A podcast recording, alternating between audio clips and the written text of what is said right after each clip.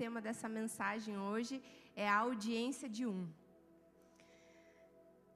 Eu acredito que a gente pode concordar aqui que a internet é uma ferramenta muito boa, ela é uma ferramenta maravilhosa porque ela dá acesso a informações muito rápido, ela deixa a gente conversar um com o outro muito rápido e traz notícias muito rápido, isso é muito bom.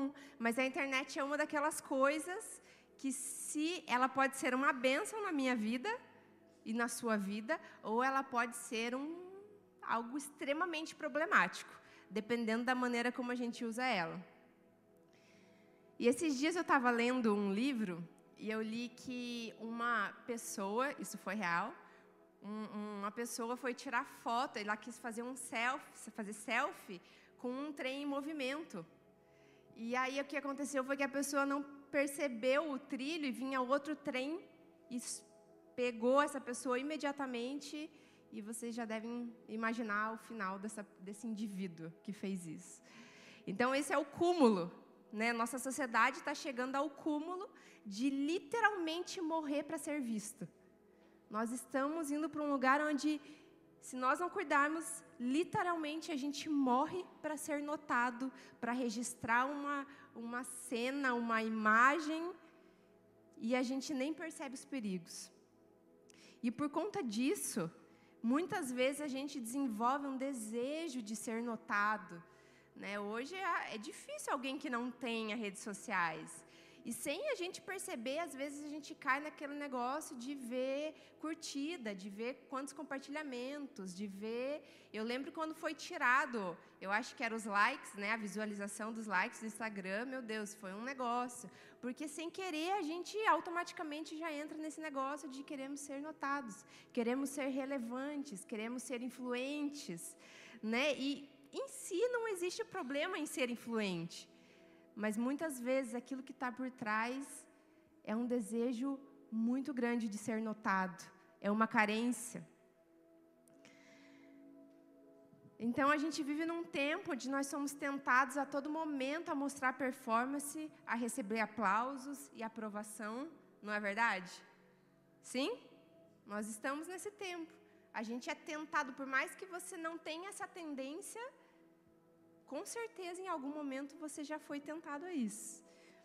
E no Instagram as pessoas esbanjam sorrisos e vidas fáceis. E não quer dizer que eu vou entrar no meu Instagram para ficar me lamentando, para ficar reclamando, né? Ninguém merece também se entrar lá, a pessoa está reclamando o dia inteiro. Ninguém merece, não quer dizer isso. Mas muitas vezes, e vocês acredito que sabem disso, as redes sociais, elas refletem, elas mostram só uma parcela daquilo que é a realidade.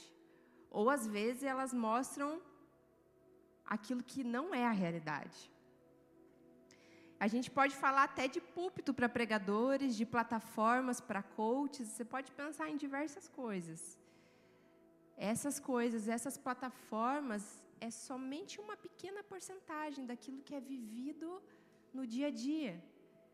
Você pode pensar em um pregador que prega todos os dias, que todo quatro dias na semana ele está pregando em algum lugar. Não é difícil, né?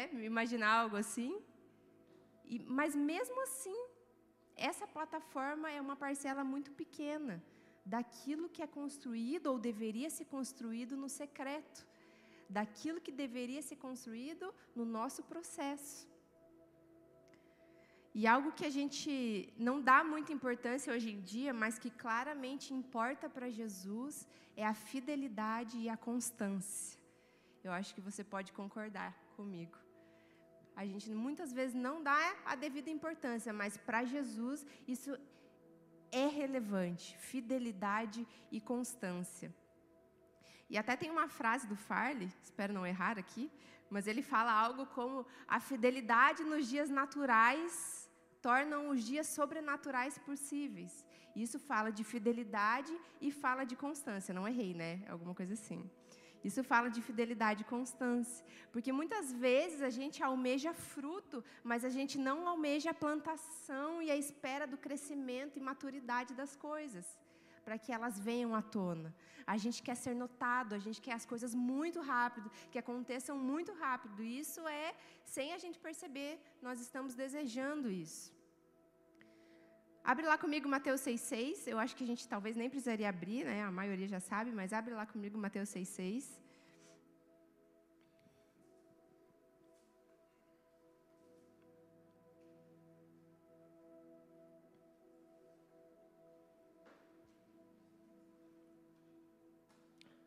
Estou falando muito devagar. Tá dando sono? Não durmam, pelo amor de Deus. Então tá bom, me avisa aí qualquer coisa. Faz assim, ó. Aí eu falo mais rápido para vocês não dormirem. Mateus 6,6. Mas quando você orar, vai para o seu quarto, fecha a porta e ora seu pai que está em secreto. Então, seu pai que vê no secreto recompensará. Então, essa é uma boa notícia. Diz aqui que nós estamos sendo vistos por quem importa ainda que no secreto, nós estamos sendo vistos por quem importa. O Senhor nos vê. Existe uma audiência na nossa vida que é a audiência de um. E muitas vezes só vai ter essa audiência. A audiência de um. Do Senhor que verdadeiramente importa. Eu tenho lido nos últimos dias, acho que até no último mês, talvez até um pouco mais, eu tenho lido muito João 4. E o Senhor tem. Sabe aquele. Não sei se já passou por isso, mas. Às vezes você lê tanto um texto, aquilo está no seu coração e você fala, meu Deus, acontece alguma situação, te volta naquele texto. E de novo te volta naqueles textos. Você fala, meu Deus, né? Todo, Deus está falando comigo com essa, com essa situação e é exatamente isso que tem acontecido comigo. E eu tenho lido esse texto e eu tenho chorado em cima dele, eu tenho Deus está gerando algo no meu coração em relação a João 4. E eu queria que você abrisse, a gente vai ler um pouquinho aqui. João 4, primeiro do 1 ao 19.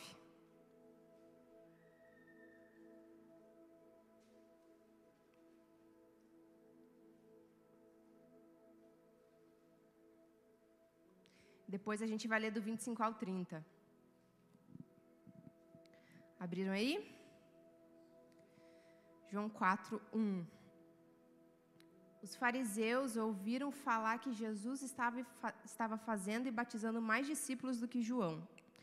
Embora não fosse Jesus quem batizasse, mas os seus discípulos. Quando o Senhor ficou sabendo disso, saiu da Judéia e voltou mais uma vez a Galiléia. Era necessário passar por Samaria. Assim chegou a uma cidade de Samaria chamada Sicar perto das terras de Jacó, dera seu filho José.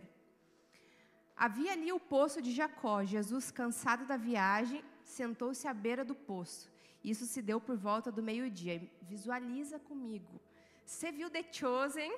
Vocês já lembraram, né? Você viu The Chosen? Se você não viu, quiser ver só esse episódio, você vai chorar. Falando. Então, onde é que eu estava? Meio-dia. Havia ali o poço de Jacó, no 7. Nisso veio uma mulher samaritana tirar água. E disse-lhe Jesus: Dê-me um pouco de água. Os seus discípulos tinham ido à cidade comprar comida. A mulher samaritana lhe perguntou: Como o Senhor, o Senhor, sendo judeu, pede a mim, uma samaritana, água para beber? Pois os judeus não se dão bem com os samaritanos. Jesus lhe respondeu, lhe respondeu: Se você conhecesse o dom de Deus e quem está lhe pedindo água, você lhe teria pedido e ele lhe teria dado a água viva. Disse a mulher: O Senhor não tem com que tirar a água e o poço é fundo. Não, a pessoa, né, tá dificultando. O Senhor não tem com que tirar a água e o poço é fundo. Onde pode conseguir essa água viva? Acaso o Senhor é maior do que nosso pai Jacó? Que nos deu o poço, da qual ele mesmo bebeu, bem como seus filhos e seu gado? E Jesus respondeu: Quem beber dessa água terá sede outra vez, mas quem beber da água que eu lhe der nunca mais terá sede. Pelo contrário, a água que eu lhe der se tornará nele uma fonte de água a jorrar para a vida eterna. A mulher disse: Senhor, dê-me dessa água, para que eu não tenha mais sede, nem precise voltar aqui para tirar água. E ele lhe disse: Vá, chame o seu marido e volte. Não tenho marido, respondeu ela. Disse-lhe Jesus: Você falou corretamente, dizendo: Você não tem marido. O fato é que você já teve cinco, e o homem com quem agora você vive não é seu marido, e o que você acabou de dizer é verdade. Disse a mulher: Senhor, vejo que és profeta. Versículo 25. Disse a mulher: Eu sei que o Messias está para vir. Quando ele vier, explicará tudo para nós. Então Jesus declarou: Eu sou o Messias, eu que estou falando com você. Naquele momento, os seus discípulos voltaram e ficaram surpresos ao encontrá-lo conversando com uma mulher. Mas ninguém perguntou: Queres saber? É, saber ou por que estar conversando com ela? Então, deixando o seu cântaro, a mulher voltou à cidade e disse ao povo: Venham ver um homem que me disse tudo o que eu tenho feito. Será que ele não é o Cristo? Então saíram da cidade e foram para onde ele estava.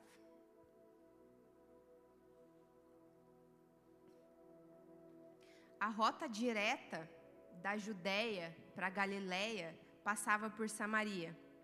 Só que o que, que acontece? Muitos judeus especialmente os galileus, eles escolhiam passar por outros caminhos, mesmo que fosse mais longo, só para não passar por, pelos samaritanos, pela terra dos samaritanos, porque eles consideravam que os samaritanos eram um povo desprezado. Eles eram um povo, eles não se davam. Né? A Bíblia já diz isso.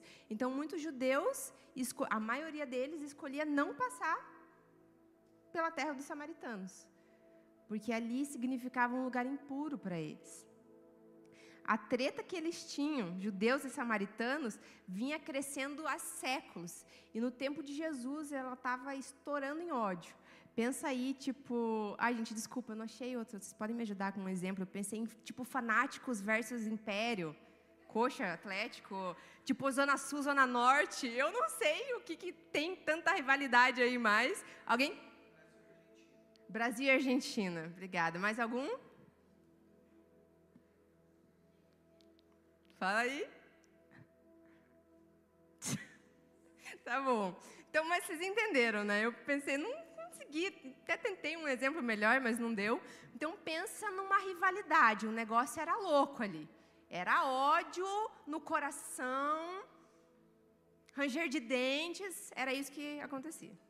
E para o judeu ortodoxo da época, o samaritano ele era considerado até mais impuro que o gentil de qualquer outra nacionalidade.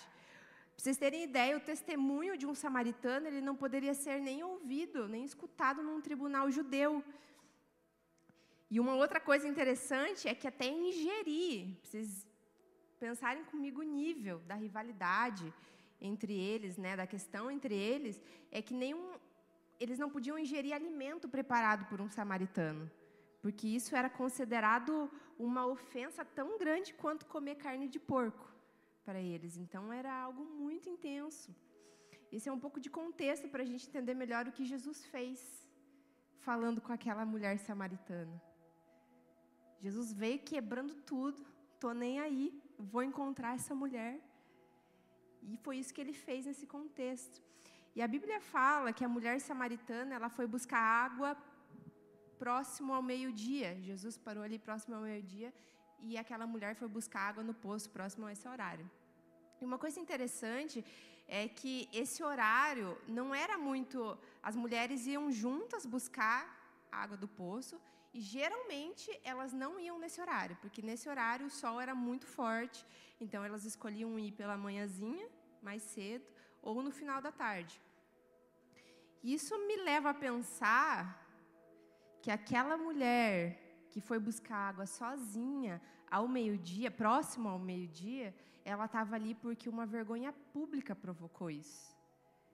Provavelmente ela estava ali porque ela tinha uma vida, e a gente lê isso mais para frente, muito errada. E a vergonha que ela vivia fez ela se isolar e buscar a água do jeito que estava, no horário que não tinha ninguém, e nem acompanhada de outras pessoas, de outras mulheres. E Jesus olha para essa mulher e diz: Me dá um pouco de água. Será que a gente consegue entender aqui o que, que Jesus estava fazendo? A dimensão do, do que Jesus estava quebrando naquele momento para se encontrar com aquela mulher? Para um judeu se dirigir dirigir a palavra para uma mulher e ainda sendo samaritana não era normal. Ainda mais sendo pecadora, sendo impura. O que Jesus fez significava uma quebra de costume social e era uma quebra ali gigantesca no costume que eles tinham. E além de tudo isso, um rabi, um líder religioso, ele não conversava com mulheres de má reputação. Então Jesus estava fazendo algo que não era comum. Nada comum. Ninguém poderia enxergar essa mulher, mas Jesus parou por ela. O amor parou por essa mulher. Antes de curá-la, isso é uma coisa interessante. Antes de curar o seu coração, o coração daquela mulher, Jesus falou com ela. Antes de curar, Jesus pediu água para ela. Isso quer dizer que Jesus estava dando dignidade para ela. Antes de curar e fazer algo, Jesus estava dando, devolvendo a ela dignidade, porque um homem não poderia, como ele, não poderia estar falando com ela. Vocês estão comigo? Estão conseguindo entender onde eu estou querendo chegar? Ele deu a ela consciência de valor da própria vida. Porque ele se importa. Porque ele se importa.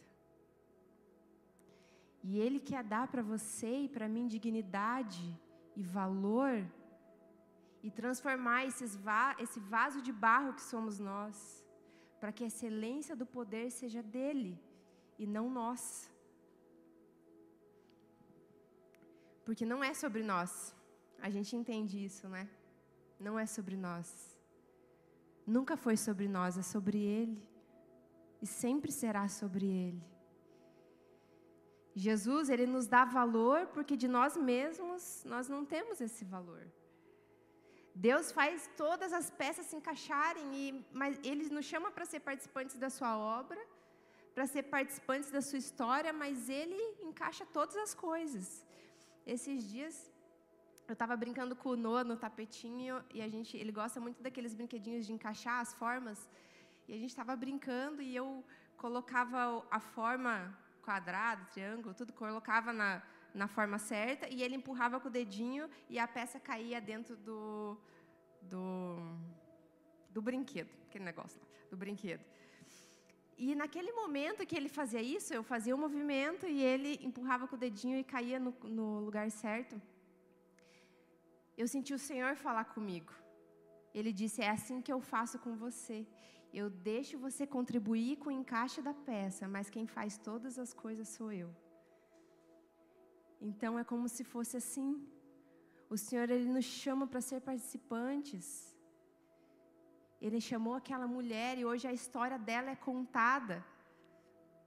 Ele chamou ela para ser participante, mas quem fez todas as coisas foi ele. Ele foi ao encontro dela, ele falou com ela. Existe algo maravilhoso que acontece no oculto e no secreto da presença do Senhor sob o seu olhar atento. E eu sei que você pode olhar para a sua vida e perceber coisas que você viveu que ninguém mais viu, curas que aconteceram no seu coração, processos que aconteceram no seu coração, que você não compartilhou, que você não falou para as pessoas, mas você sabe que aconteceu. Porque existem coisas que acontecem longe dos olhos das pessoas. Acontece sobre o olhar do Senhor, sobre a audiência do Senhor. E essas são coisas intensas. Eu tenho várias coisas que eu poderia até compartilhar aqui, outras não. Mas de que o Senhor fez algo incrível na minha vida, nas minhas emoções, mas só existia um olhar, o dele. Não existiam holofotes, não existiam pessoas para que eu pudesse falar e compartilhar, até porque às vezes não era o momento. Mas eu tenho certeza que você pode olhar para a sua vida e perceber isso. E existem coisas maravilhosas que acontecem no secreto, sob o olhar atento do Senhor. Salmo 139, 15 diz: Os meus ossos não estavam escondidos de ti, quando em secreto fui formado e entretecido como nas profundezas da terra. Os meus ossos não estavam escondidos de ti, quando em secreto fui formado.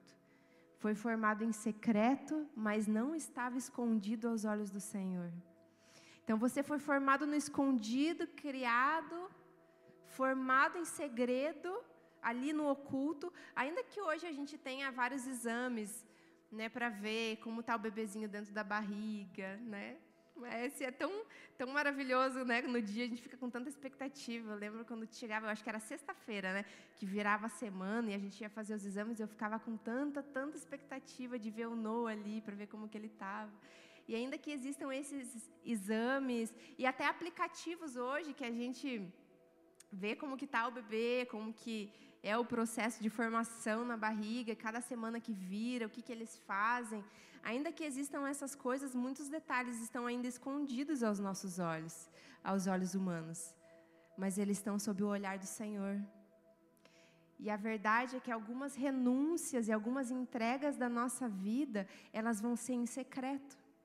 Elas vão ser sem plateia e a gente precisa aprender a conviver com isso na verdade, não só algumas renúncias, mas muitas delas. Muitas entregas são feitas no secreto. E muitas delas, talvez chegue o momento de falar e compartilhar.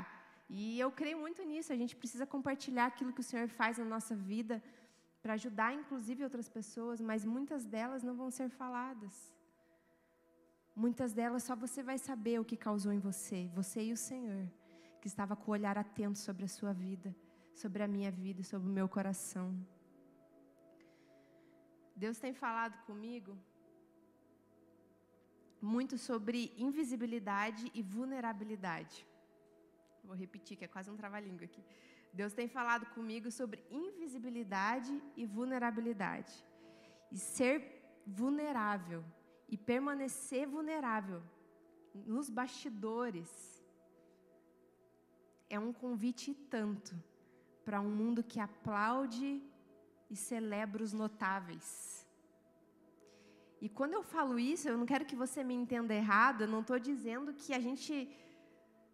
Cara, a gente é chamado para fazer a diferença, a gente é chamado para grandes obras. Jesus falou que nós faríamos, mas nem sempre. Muitas coisas são nos bastidores todo o fundamento é nos bastidores sob o olhar do Senhor. O Senhor é Deus de grandes obras, o Senhor é Deus de coisas maiores, Deus é Deus do trovão, Ele é Deus do, do extraordinário, Ele é Deus do relâmpago, mas Ele também é Deus da brisa suave. Ele também é Deus do sussurro. E a gente estava na Living, eu acho que foi na Living retrasada, não foi dessa semana? A gente, ou, é, esses dias aí, né?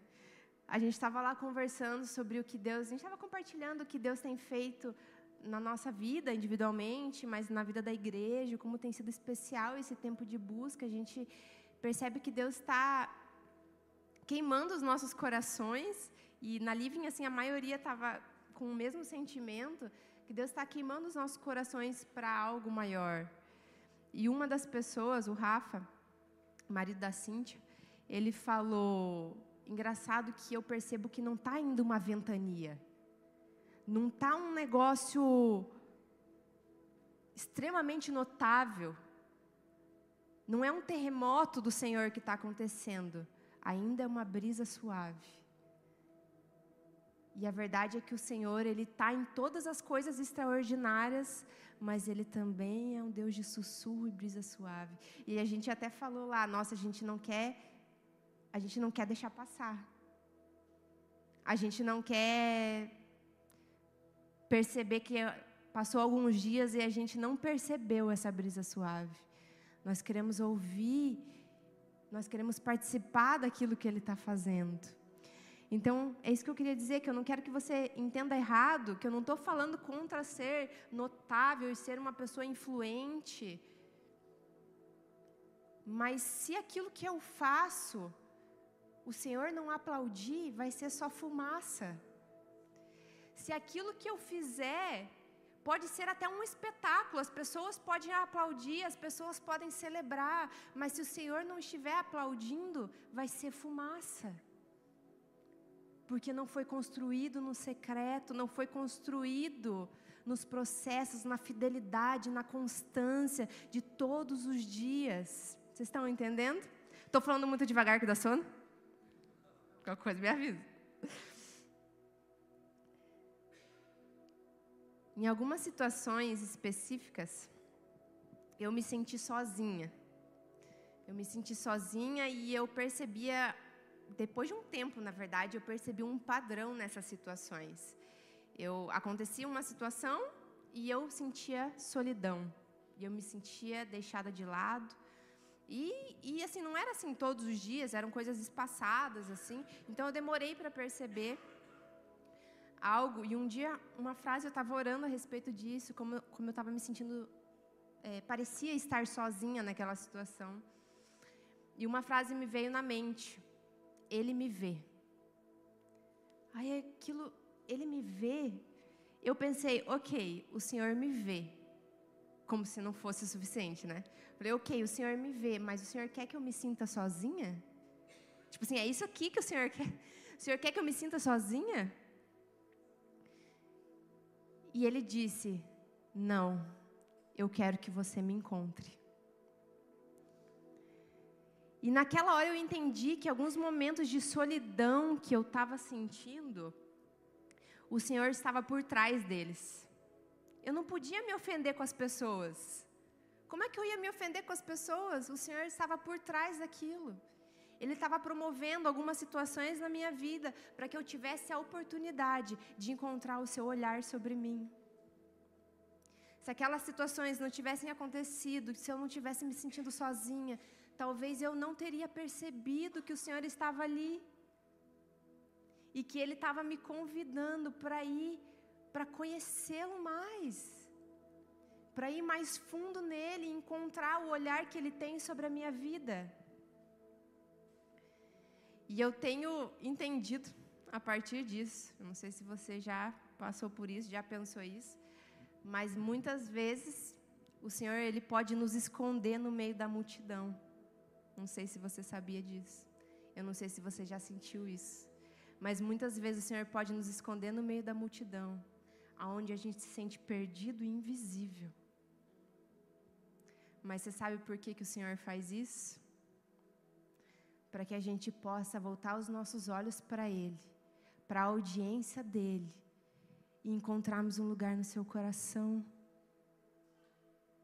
E a gente fica tão preocupado, né? A gente, mulher principalmente, ou não sei se só eu, né? A gente fica tão preocupado, mas fulano não me olhou, não sei quem falou comigo, nossa, estão me excluindo, nossa, é só comigo, né? Não, claro, não sei porque eu estou falando isso, é só comigo.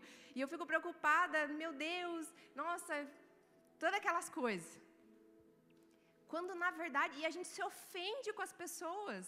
Tudo bem, se ele fez por querer ou não fez, mas o que, que importa? Nós temos um coração para guardar, nós temos um coração para entregar para o Senhor. E um dia eu ouvi isso faz tempo, mas que eu levo assim para o meu coração e eu tento que isso sempre me. Tento trazer isso à memória. É que um coração curado é, um, é uma semente para a unidade. Um coração que não se ofende é um, uma semente para a unidade. Não estou falando que é fácil. Mas então a gente precisa entender que muitas vezes o Senhor ele está por trás dessas situações. Ele está usando essas situações para que os nossos olhos se voltem para Ele, para a audiência dele, para o olhar dele sobre nós. E você pode ir mais fundo nisso. Eu tenho aprendido isso quando eu me sinto ofendida. É claro que no primeiro momento eu quero rodar a baiana. É claro que eu quero. Meu marido é mais assim, não, nossa, para quê? Não precisa. Eu já estou morna, você não viu. Você não está entendendo o que aconteceu. você não está entendendo. E daqui a pouco eu tenho que, eu tenho que entender, né? Eu preciso perceber que o meu coração precisa estar voltado para Ele. E todas essas coisas que acontecem elas cooperam para que eu volte os meus olhos para Ele, mas eu posso ter um coração endurecido. Eu posso ser dura. E aí o que, que acontece? Deus pode promover todas essas situações, mas eu não vou me quebrantar. E eu não vou perceber. Eu só vou questionar. Eu só vou me ofender. E eu tenho aprendido a ir mais fundo no Senhor quando essas situações acontecem. Eu tenho aprendido a muitas vezes me calar, deixar de lado a minha justiça própria e falar: Senhor, eu quero a tua justiça. A vontade é de falar. Vamos combinar que a vontade é de falar. A vontade é de ir lá e falar. Mas Deus, o Senhor sabe de todas as coisas. O que precisar ser resolvido, nós iremos resolver. Agora, aquilo que é para a gente se calar, vamos nos calar e voltar os nossos olhos para a audiência do Senhor, para aquilo que Ele espera de nós. E talvez algumas situações que você está lutando contra, talvez seja o Senhor por trás delas. Eu quero trazer isso para você hoje. Talvez algumas situações que você está aí lutando, seja o Senhor fazendo um movimento aí na sua vida, tentando promover um encontro com Ele, para que você possa encontrá-lo, descobrir algo diferente sobre Ele, sobre o seu caráter, sobre a sua presença. Mas talvez você, assim como eu, não está percebendo isso. Em nome de Jesus, que se existe essa situação, que hoje você perceba que os seus olhos se voltem para Ele. Pode abrir comigo em Atos 26. Atos 26, 14.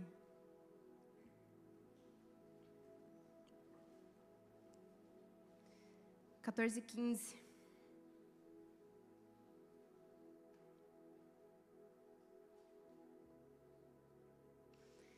Diz assim: Todos caímos por terra então ouvi uma voz que me dizia em aramaico: Saulo, Saulo, por que você está me perseguindo? Resistir ao aguilhão só lhe trará dor.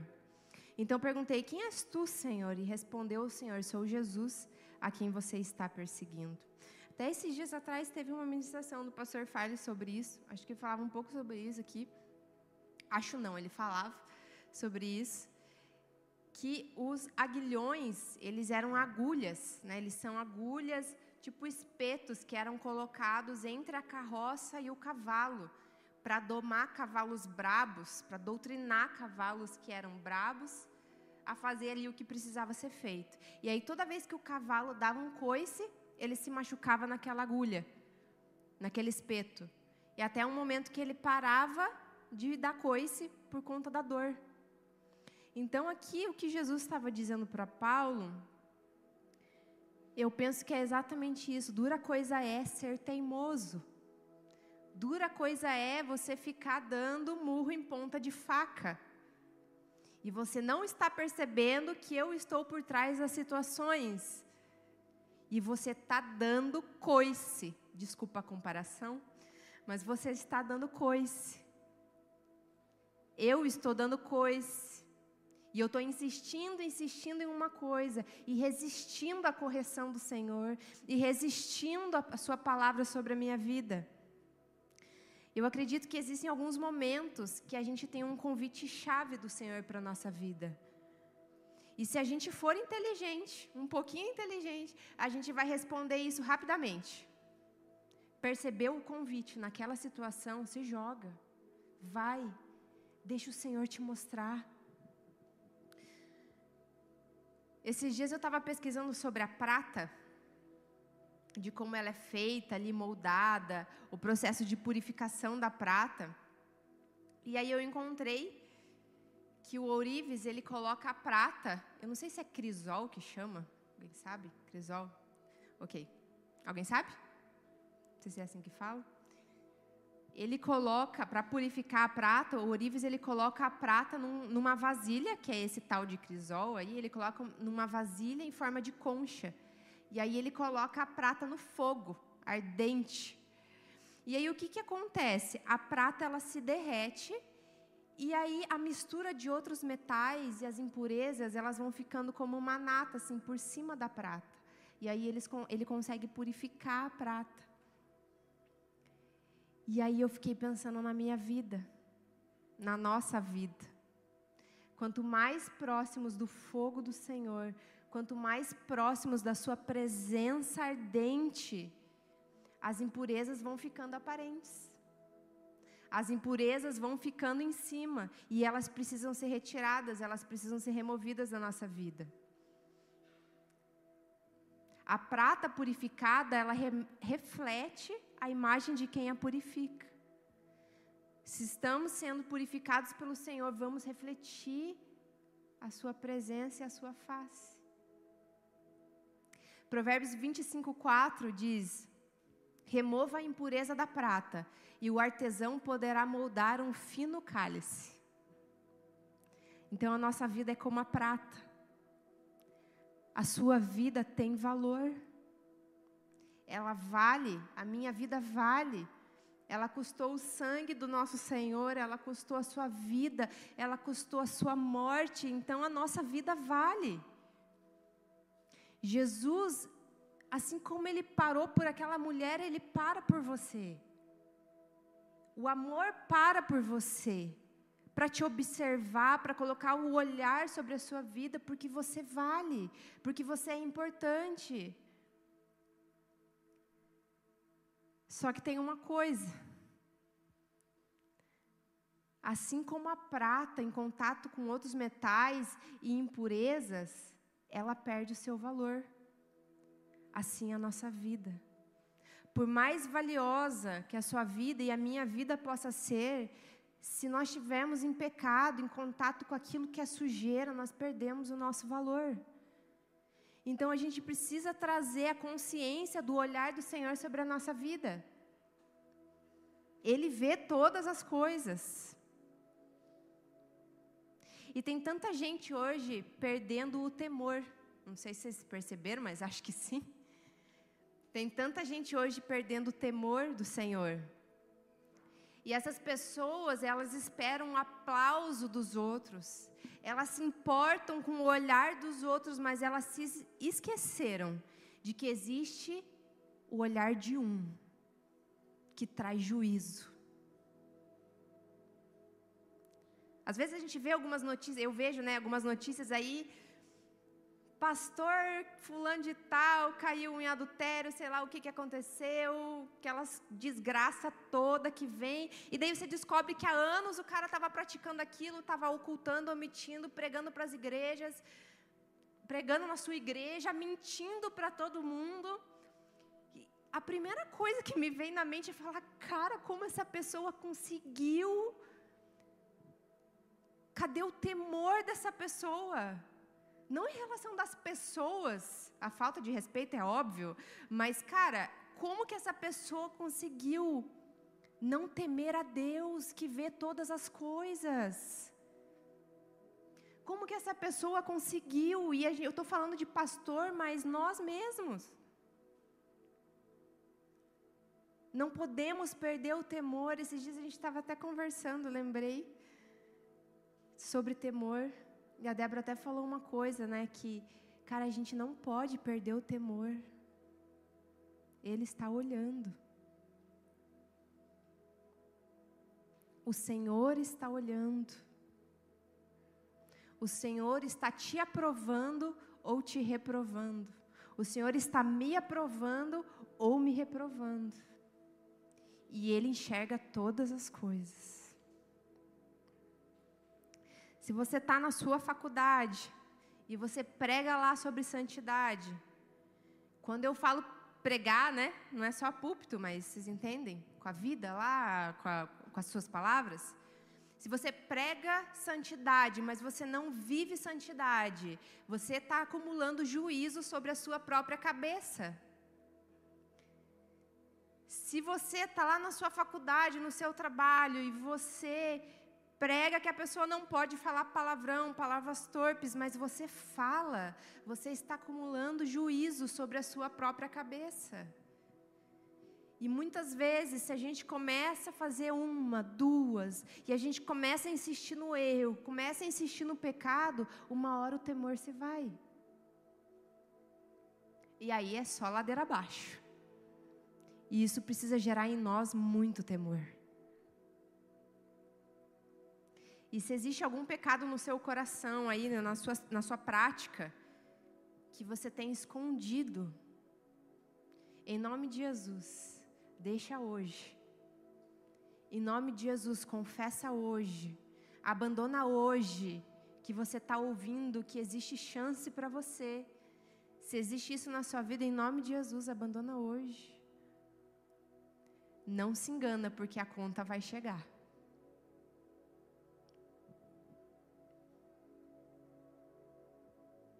O Senhor sabe e vê todas as coisas. A gente leu João 4, vou passar rapidinho aqui, versículo 16 de novo. E ele disse: Vai, chama o seu marido e volte. E ela diz: Não tenho marido. E ela diz: Não tenho marido.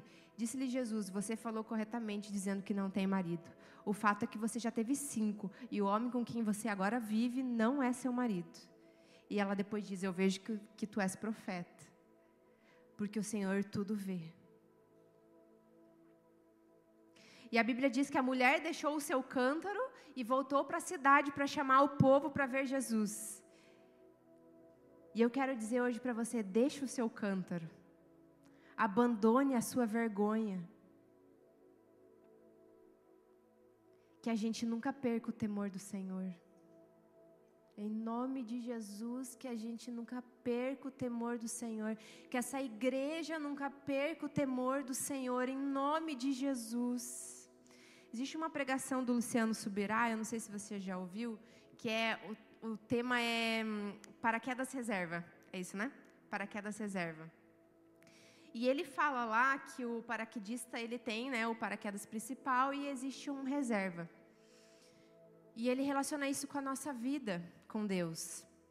O nosso primeiro paraquedas que nos sustenta na nossa vida é o amor a Jesus. É o amor ao Senhor.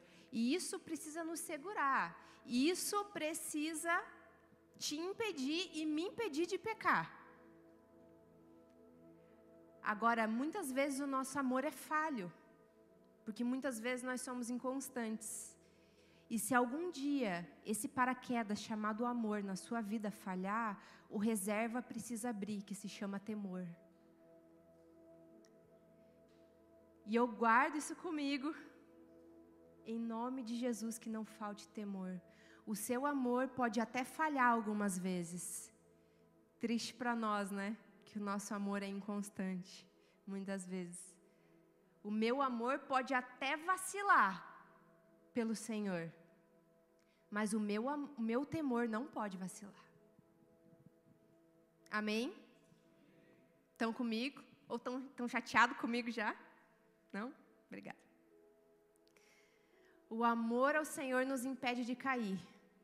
Mas se algum dia ele falhar, o nosso amor falhar, o temor precisa nos segurar. Nós precisamos saber que Ele está vendo e que Ele enxerga todas as coisas. Todos os seus dias, todos os meus dias, em todos os momentos, na sua faculdade, no banheiro da faculdade, no trabalho, quando ninguém está vendo, o Senhor está vendo. E se nós estamos praticando coisas que não agradam o Senhor, conscientemente, insistindo, o juízo vai vir.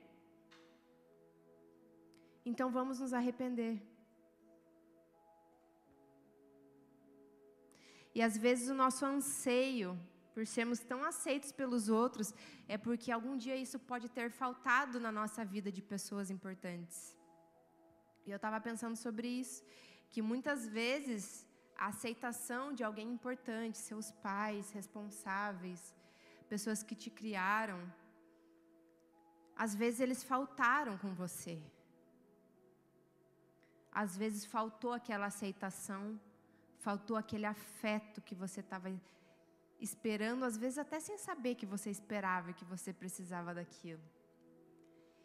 E muitas vezes essa carência nossa por uma falta que existiu, ela gera esse desespero por nós sermos, re, sermos reconhecidos pelas pessoas, por nós sermos aprovados pelas pessoas. E, gente, a gente precisa vencer o medo de não ser, não ser amado pelas, por todas as pessoas ao nosso redor a todo tempo. Isso é uma luta constante na minha vida. A gente precisa vencer esse medo que nem sempre todo mundo vai nos amar. Nem sempre todo mundo vai nos aprovar. Nós teremos pessoas, claro, para nos reprovar, para falar os nossos erros, isso é importante, as pessoas certas, mas nem todo mundo vai nos amar e a gente precisa vencer esse medo. Precisamos entender que o Senhor está olhando e Ele precisa aplaudir e aprovar as nossas atitudes e os nossos sentimentos. A nossa identidade, ela não pode se basear na quantidade de aplausos e likes que a gente recebe. Geralmente, a esperança dessas pessoas, ela está baseada, de, essas pessoas que têm essa carência, ela está baseada nos outros. E aí o que, que acontece? Essa esperança uma hora vai desabar. Porque a esperança, ela só é firme quando ela se baseia no caráter e nas promessas do Senhor. Quantas vezes eu já coloquei a minha esperança e as minhas expectativas em outras pessoas? Mas aí a minha esperança vai desabar. Vai existir frustração. Porque a minha esperança não estava nas promessas e no caráter do Senhor.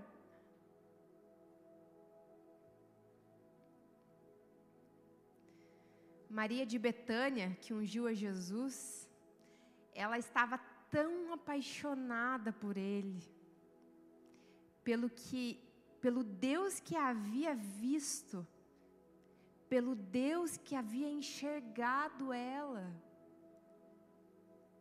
que ela faria qualquer coisa por ele. De alguma maneira ela entendeu ela foi notada por Jesus. E ela faria qualquer coisa para ter a atenção dele. E ela abriria a mão do seu próprio tesouro. E de alguma forma ela entendeu que, mesmo que as pessoas pudessem julgar ela ali pelo que ela estava fazendo, ela estava ungindo Jesus. Mesmo que as pessoas pudessem reprovar a atitude dela, ela tinha o olhar e a audiência de quem realmente importava.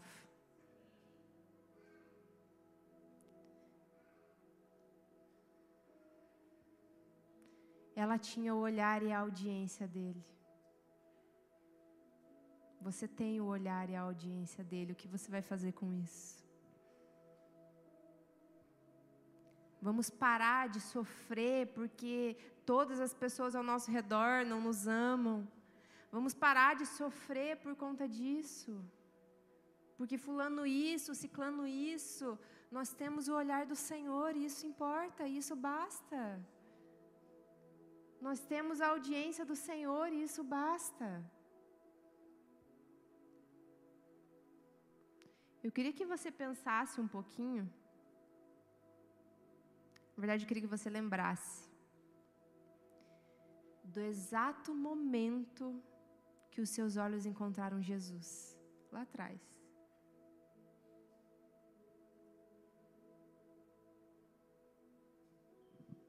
Você consegue se lembrar desse dia?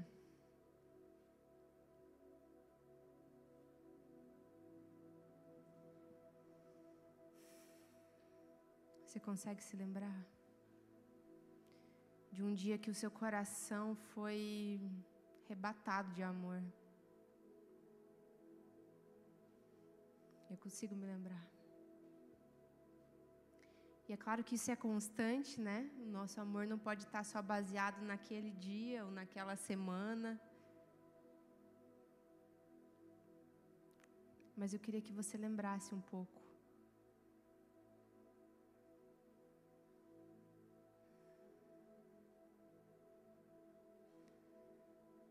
Você consegue se lembrar do dia que você percebeu que Ele estava te perdoando?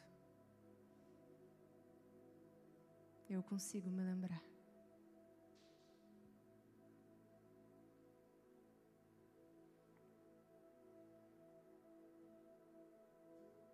Você consegue se lembrar do dia que você foi liberto?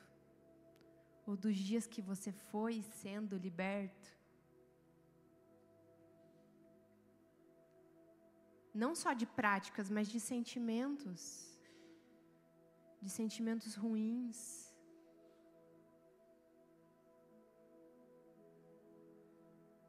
Eu nunca quero perder isso de vista. Eu nunca quero deixar de amá-lo, eu nunca quero deixar de lembrar o que ele fez por mim. E o que ele continua fazendo todos os dias. A maneira como ele mudou toda a minha história, a minha família.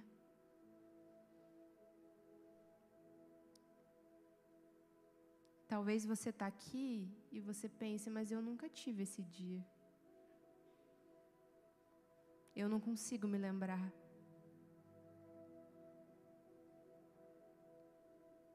mas você pode ter esse dia hoje.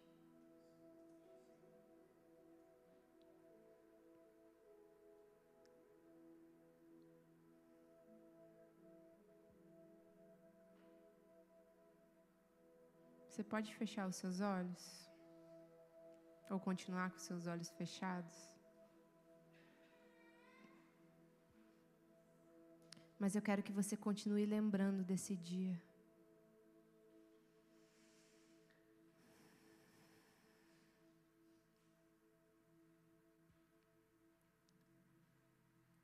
quero que você continue lembrando do dia que Ele te amou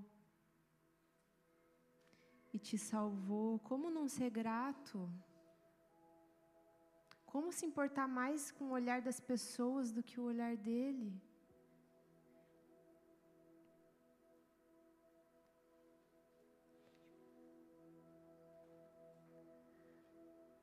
Como se ofender com as pessoas se eu tenho o olhar dele? como esconder pecados, como omitir coisas, se eu tenho o olhar dele sobre mim. Como ter coragem de pregar algo que eu não vivo, se eu tenho a audiência dele, o seu olhar sobre mim.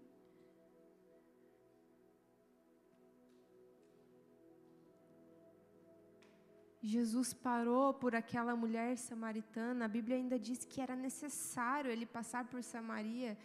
Isso é muito interessante, porque a gente não sabe exatamente o porquê, mas a gente imagina. Era necessário, porque ele precisava parar por aquela mulher.